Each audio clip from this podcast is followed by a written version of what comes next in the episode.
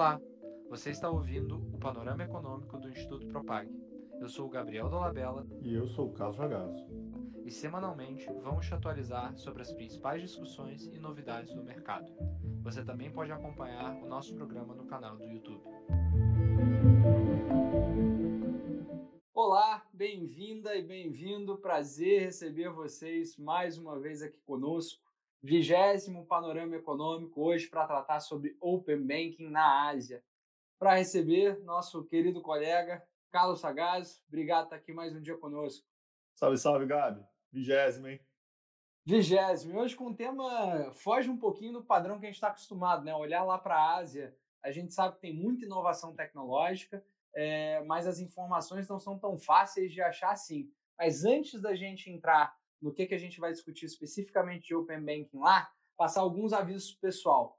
Quarta-feira, agora dia 5 de agosto, vamos falar no YouTube do Instituto Propag com o fundador do Banco Maré. Papo super interessante para entender a dinâmica dos bancos sociais e qual o papel deles, como que esse papel ganhou maior relevância agora com a pandemia.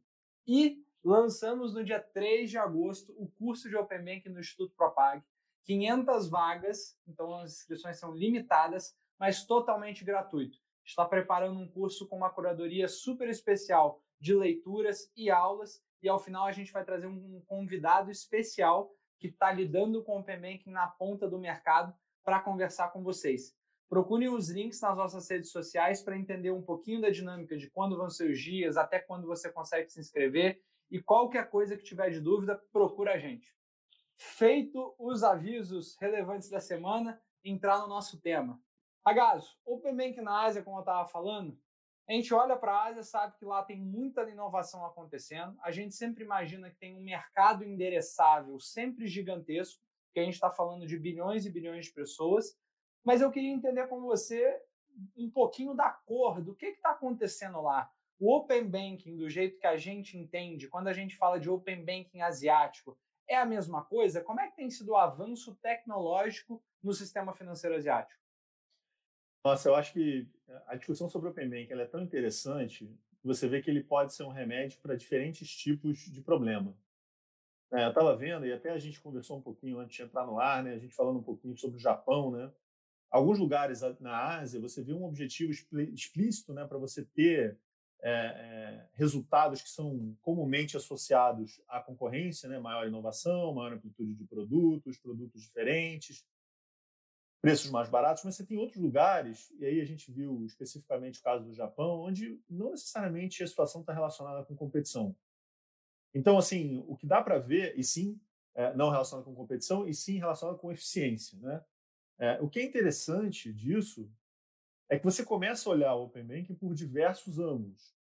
É, um pouco que está acontecendo na Ásia tem mais a ver com a ideia de fazer um movimento de abertura de APIs, né, disponibilização de APIs e não necessariamente, em, pelo menos não em todos os lugares, com padronização, mas para você começar a viabilizar um movimento de simbiose entre o que está surgindo via fintech e o que, tá, o que já existia né, de instituição financeira. E o que é interessante é que, quando você olha para a Ásia, muita coisa diferente do nosso, da nossa realidade. Então, é, utilizando o exemplo da China, né, você já vê uma população onde você vê é, onde você enxerga as possibilidades de interação entre diferentes produtos bem mais clara.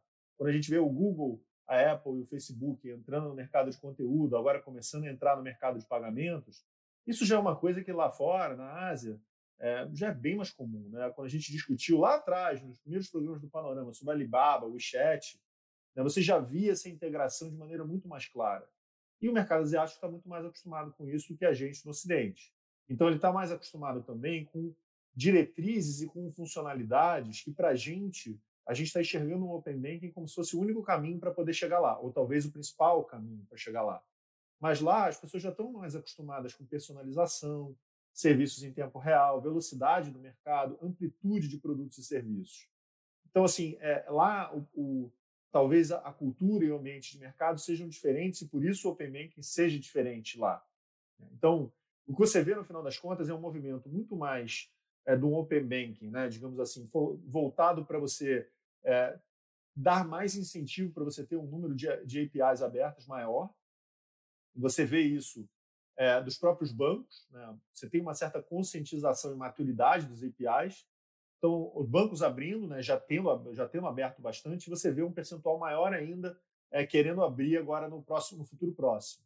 Então, assim, e por que isso é tão relevante na Ásia? Né? Porque você tem ainda uma população muito grande lá naquela Ásia Pacífico, né, de uma maneira geral, que ainda não está bancarizada. Né? Um mercado enorme né? e ainda jovem. Né? Então, a, a, gente perdeu aqui é, o nosso bonde etário, né? eles ainda estão, em certa medida, surfando isso em algumas regiões, né? não em todas.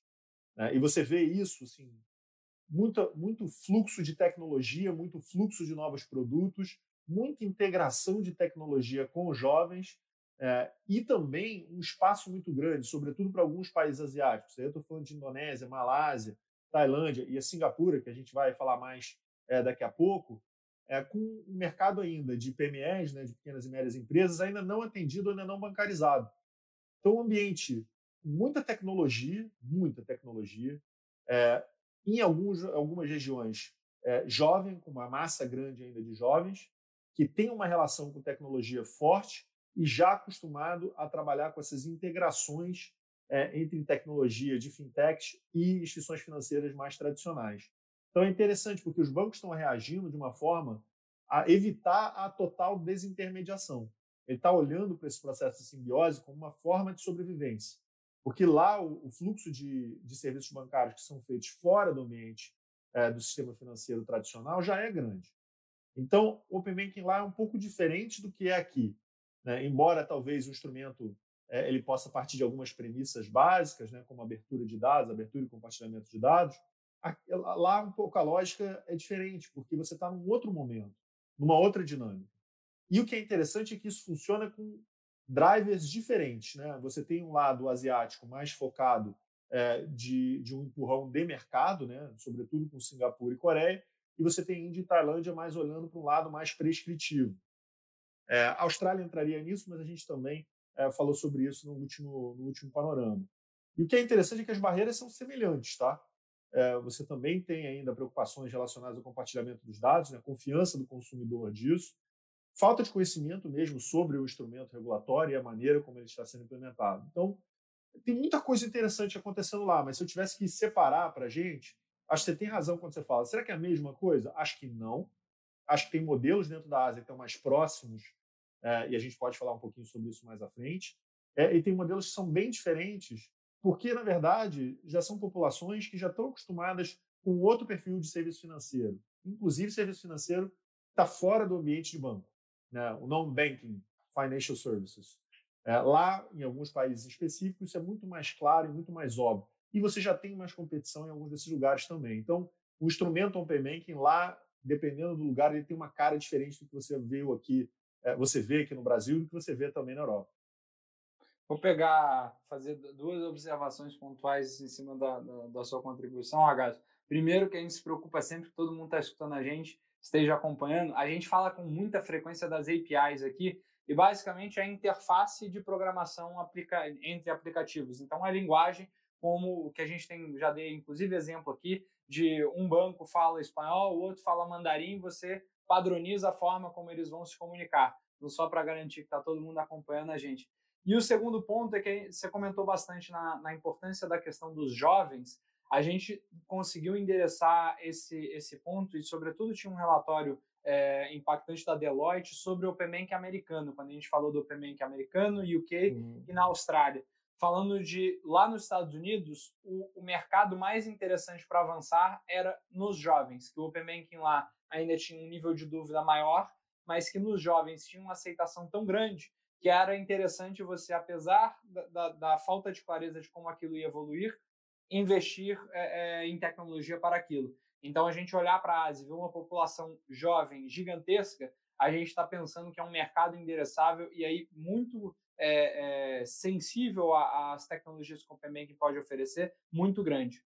E aí, sobre o que você trouxe, a gente está falando Ásia de uma forma muito geral. No final, você trouxe alguns recortes e aí, naturalmente, a gente tem Ásia, China, a gente tem Ásia, o Sudeste Asiático, você falou Vietnã, Malásia, a gente vai ter Singapura e Hong Kong, que são dois hubs financeiros fortíssimos. Você teria a Índia também, por exemplo, que inclui, inclui enquanto é, é, população ali da Ásia. E aí eu queria fazer alguns recortes contigo para entender como é que, por exemplo, eu queria propor para a gente começar, como é que está Singapura. É, como que Singapura, enquanto um hub de tecnologia, é, inclusive financeiro, tem avançado com a questão de Open Banking. E aí eu acho que tem uma guerra em relação a qual vai ser o protagonismo que cada país pode ter enquanto hub asiático. Isso já está definido? Como é que está Singapura? Singapura largou na frente, né? É, é um modelo muito baseado é, num fomento via mercado né, desse movimento de Open Banking. Há, há um tempo atrás teve né, a Associação dos Bancos de Singapura e a Autoridade Monetária de Singapura, mais, né, eles anunciaram um playbook. A ideia desse playbook é, é para você dar um perfil de orientação para as instituições financeiras e os fintechs e outras entidades interessadas para você começar a adotar esses sistemas abertos baseados em APIs, né? como você estava dizendo, explicando. Então, assim, teve um primeiro movimento que foi mais de tentar empurrar o mercado e criando algum tipo é, de redução nos custos disso, porque a gente precisa entender um pouco o cenário das fintechs, como eu estava falando um pouquinho. É, a gente está buscando uma lógica de simbiose entre as instituições financeiras e as fintechs. Qual o problema das fintechs? Por que elas não podem simplesmente fazer isso sozinhas? porque tem né, barreiras financeiras, né, custos altos para você desenvolver esses produtos novos, é, e você também tem um problema de escala. Né, ela, por isso, facilitar esse plug pode ser uma das formas de você viabilizar os novos produtos. Isso não significa necessariamente que esse é o único caminho, até porque a gente tem que olhar, é, Singapura não é um lugar particularmente grande dentro da Ásia, né, mas é, ao que parece, é, todas essas iniciativas funcionam como forma de resolver esses problemas de custo e de escala. Então, é, é para diferentes tipos de APIs, tá? É, quando você olha, né, desde novembro de 2017, esses dados são até o final do ano passado, você tem mais de 270 APIs abertas disponibilizadas pelos Financial Institution Services, né, das instituições financeiras mais tradicionais em Singapura. Os principais bancos fizeram isso e criaram portais de desenvolvedores para poder viabilizar. Os principais bancos de Singapura já fizeram isso. E aí são diferentes tipos de APIs, produtos, vendas e marketing, é, transacionais, você tem de tudo.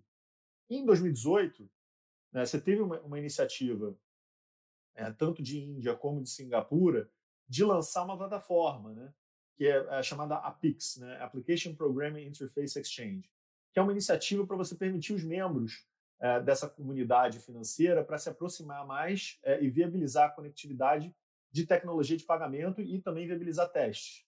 É, ela, é, ela é um, um grande, uma grande plataforma para você se conectar com um conjunto que é curador dessas APIs das fintechs. É uma ideia também de você viabilizar é, o experimentalismo regulatório, né? é também o hub de sandbox regulatório e de desenvolvimento é, de produtos a partir de APIs. É bem interessante que você tenha esse caminho lá. É uma ideia de você criar um grande hub é, de, de APIs abertas para você poder ter desenvolvimento de novos produtos e serviços. É, é uma coisa que eu não tinha visto em outro lugar. Por conta disso, né, você tem essa impressão que Singapura provavelmente vai ser é, uma líder regional, eventualmente global, para você fazer esse grande movimento de é, bancos abertos, né, é, por meio de você desse incentivo ao uso de tecnologia. Ele ainda está voltado é, muito para iniciativas de mercado, mas você vê aí é, o governo tentando funcionar em, em alguma medida como né, o fomento é uma plataforma para você reduzir os custos para que esse movimento de fato aconteça. Então, é, tem esse objetivo é, governamental, né, o mais deixou esse objetivo governamental, mas ele está fazendo isso via uma instrumentalização, é, utilizando muito o mercado como plataforma para poder viabilizar isso. O resultado foi interessante, né? você tem é, várias instituições financeiras e fintechs, né? o último número que eu tenho aqui são 50 instituições financeiras e 140 fintechs que estão trabalhando com essa tecnologia APIX, né, para poder dimensionar esse produto financeiro que elas estão criando em conjunto dentro desse ambiente digital seguro. Os principais bancos estão participando disso e estão trabalhando com essas empresas de tecnologia e as fintechs para poder lançar os aplicativos que utilizam suas APIs. Isso é uma lógica muito parecida com o que eu vejo de plataforma de uma maneira geral. Né? Você abre isso, você abre as suas APIs para que terceiros desenvolvedores possam utilizar e desenvolver produtos. O que eu não vejo em Singapura é um objetivo de padronização, né, que a gente vê muito associado a uma ideia de você viabilizar competição, que é algo que tem muito forte. Eu não sei se eu não vi isso porque a pesquisa não pegou, é, ou se que de fato isso até o momento não é algo tão relevante assim é, nesse movimento de abertura de laje. Está mais focado em desenvolver novos produtos a partir dos APIs que são abertos via plataforma do que efetivamente viabilizar é uma padronização é, que permita assim, propostas mais baratas. Né? A gente vê um, um, formato um pouco diferente do que a gente vê no Brasil. Então, esse playbook foi um primeiro movimento, né? uma ideia de tentar incentivar as fintechs. A, a, plataforma foi esse segundo movimento. Então, a gente vê um caminho um pouco diferente do que a gente vê no Brasil, mas bastante interessante. Singapura é, tem as suas barreiras, né? não, não, é algo tão simples assim, é, mas parece uma iniciativa interessante, focada muito em inovação, né? em desenvolvimento de novos produtos e nessa relação simbiótica entre fintechs e instituições financeiras.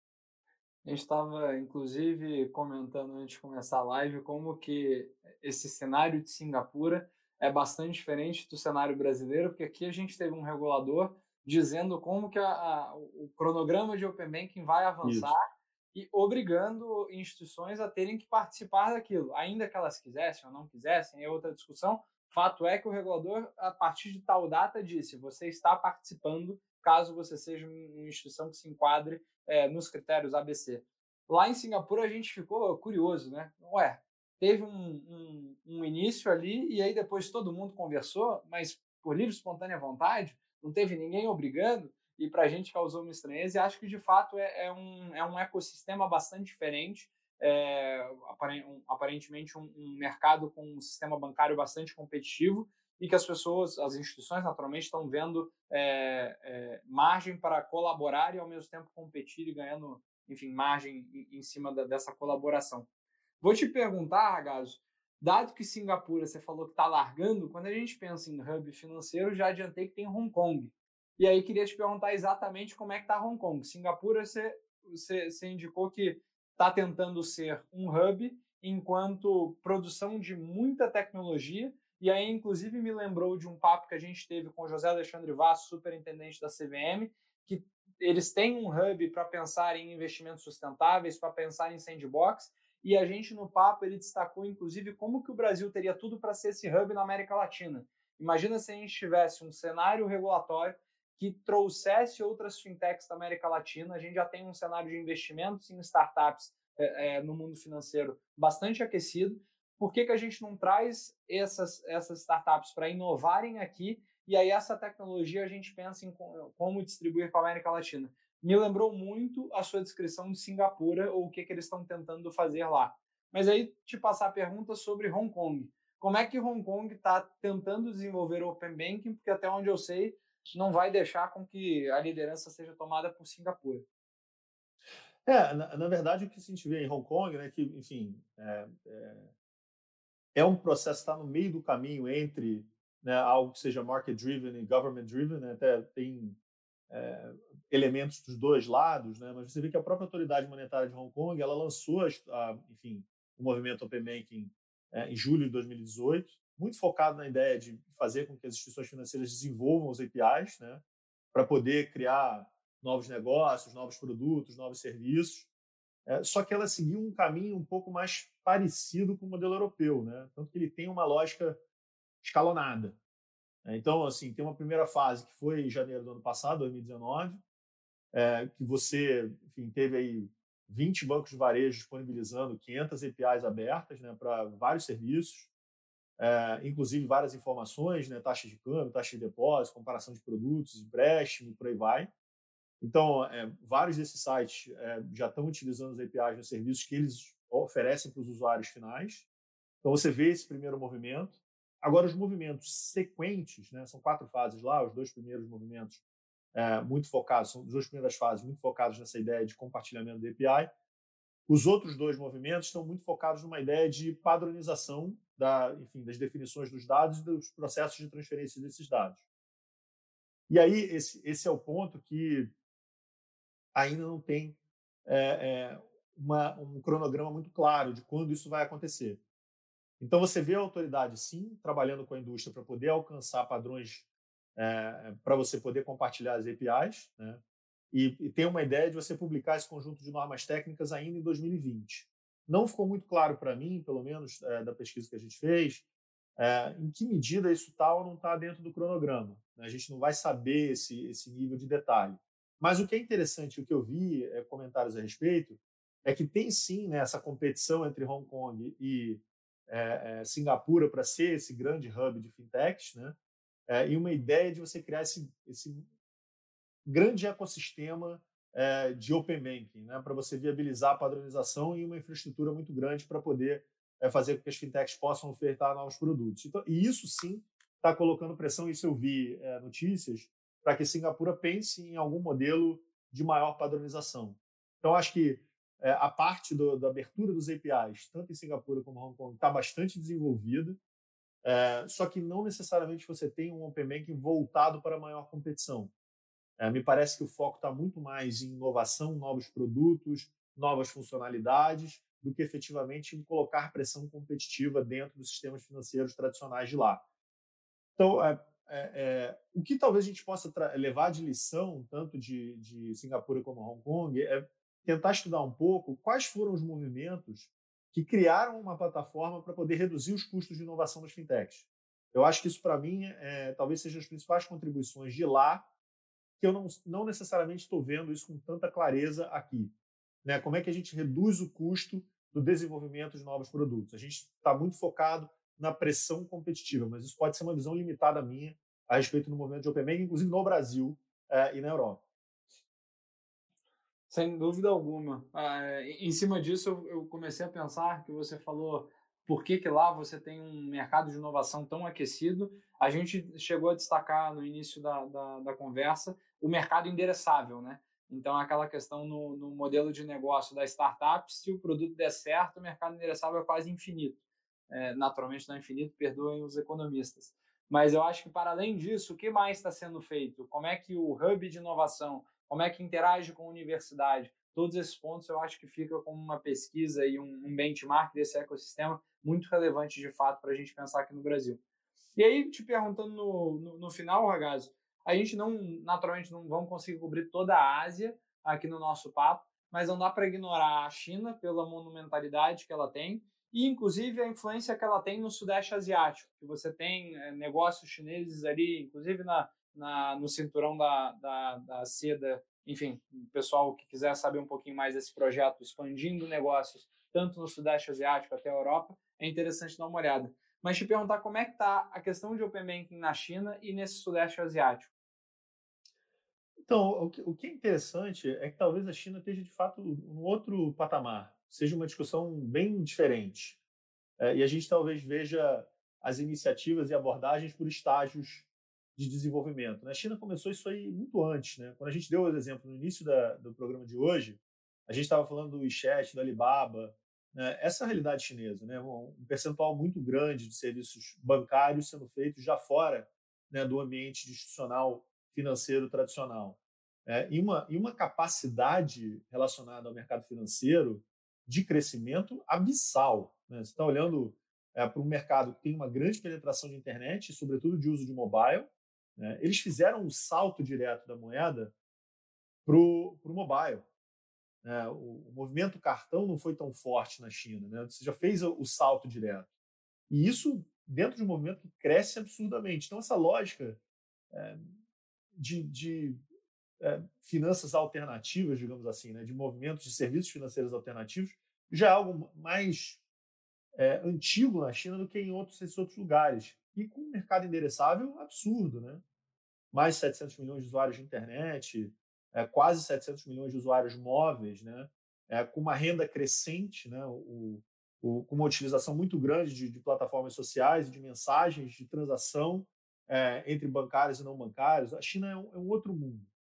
Tanto que o que eu vejo lá de preocupação agora está muito pouco relacionado à, à abertura, pressão competitiva ou algo desse gênero está muito mais focado numa preocupação de tentar resolver deficiências nas capacidades de segurança e proteção do software né, do cliente fornecido pelas instituições financeiras. Então, para você tentar evitar a coleta excessiva de dados pessoais e para você tentar evitar também phishing, né, de uma maneira geral. A, a, sensação que eu tenho é um pouco estágios de desenvolvimento né, e opções ao longo do caminho. A gente vê Singapura e Hong Kong é, muito focadas é, numa lógica de criar essa infraestrutura para poder viabilizar o papel das fintechs e essa interação simbiótica entre fintechs e instituições financeiras. China, por um outro lado, já é, é muito inserida nesse mundo alternativo de sistemática financeira. agora muito preocupada é, com o fluxo de dados e com a segurança né, no processo tecnológico financeiro. Então, parece que são estágios, né? Que lá já tem essa escala, esse tamanho, essa importância para você se preocupar com questões como fraude, phishing, é, é, uso, uso e coleta abusiva de dados pessoais. É, é quase como se a gente estivesse tirando uma foto e vendo diferentes estágios de desenvolvimento e, consequentemente, tendo preocupações diferentes para cada um desses países.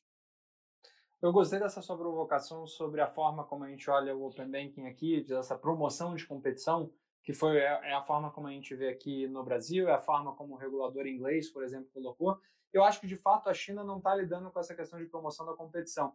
E aí trazendo um pouquinho de cor, tem, tem algumas informações que são curiosas. A China tem os maiores bancos do mundo, é, porque o nível de poupança da população chinesa é muito alto e ao mesmo tempo a população é a maior população do mundo e você tem, a, a, a, ao mesmo tempo, quem está revolucionando o sistema financeiro são as fintechs. Então, parece que elas já encontraram o jeito de revolucionar sem precisar, digamos, do Open Banking. E aí agora é como elas vão usar esses dados ou quais limites você quer colocar para o uso desses dados. Eu acho isso bastante curioso, que é de fato a gente né, olhar para lá e tentar pensar em um projeto para estimular competição e não tem um problema, aparentemente, de competição para ser endereçado lá. Então, falar de Open Banking lá, a gente já está falando do, do, do, cuidado dos dados, esses pontos que você trouxe.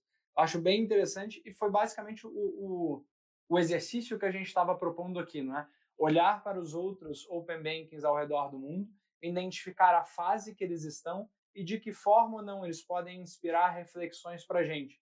Acho que aqui na Ásia a gente teve a oportunidade tanto de ver que é um pouco diferente da forma como a gente enxerga aqui, talvez no Ocidente, Pensar em benchmarks seriam legais de ver, como você sugeriu, Singapura é, e Hong Kong, esse ambiente de inovação. Olhando para a Austrália, um cronograma muito bem desenhado, aparentemente colhendo ou, ou observando os erros e acertos da Europa. A Europa tendo sido o primeiro que adentrou esse passo do Open Bank e ditando benchmarks internacionais com todo o seu valor. E o Brasil aqui com muito para ver o que, que vai acontecer e até agora com uma forma inovadora dessa autorregulação assistida do Bacen.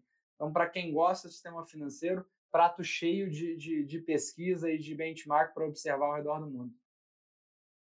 É, e o que eu acho, assim, para fazer uma última reflexão em cima do que você está dizendo, é que isso mostra a complexidade e amplitude do instrumento. Né? Então, ele serve para endereçar uma série de problemas é, e uma série de preocupações, dependendo de cada estágio que cada país estiver. Né? Aqui no Brasil, talvez de fato a demanda que a gente tenha mais imediata seja competição. A gente precisa de crédito mais barato, é, a gente precisa ter produtos que coloquem pressão nas instituições financeiras tradicionais, certo? Talvez isso não seja mais uma realidade tão pesada em, países, em determinados países asiáticos. E aí o instrumento serve para outra coisa. E aí o governo, enxergando isso, é, Singapura e Hong Kong, pensa numa plataforma para poder reduzir o custo da inovação. Né? Facilitando essa simbiose entre fintechs e instituições financeiras. E na China, isso sequer já é uma, enfim, uma questão, porque isso já foi superado. O modelo que agora você está vendo Facebook, Google, Apple, todas as grandes empresas de tecnologia americanas estão tentando fazer, que é diversificar serviços dentro da plataforma de origem deles, isso já existe na China há muito tempo, né? inclusive é, com serviços financeiros. Você estava na China um tempo atrás, você usava a conta no WeChat. Então, é, é, isso, isso já era uma coisa totalmente diferente. Você vê conteúdo, você vê varejo dentro, da, dentro dos aplicativos chineses. Como você tem o Alibaba com o Alipay, por aí vai. Então, assim, é, é, é interessante você ver o alcance, né, a amplitude do instrumento. É bem interessante estudar o Open Bank. A gente está fazendo, fazendo essa jornada junto e a gente está descobrindo muita coisa nova. Sem dúvida. acho que você já deixou a provocação para os nossos próprios te próximos temas. As Big Techs se relacionando com tecnologia, conteúdo e trazendo serviços financeiros é algo que essa bola está quicando.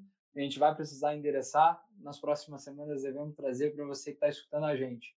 Bom, reforçar que nossas redes todas, LinkedIn, Instagram, YouTube, estão abertas para dúvidas, questionamentos, sugestões temáticas. É um prazer tentar trazer aqui para vocês sempre recortes específicos de regulação financeira para que vocês entendam o que está acontecendo e consigam ajudar a refletir o sistema financeiro que a gente quer.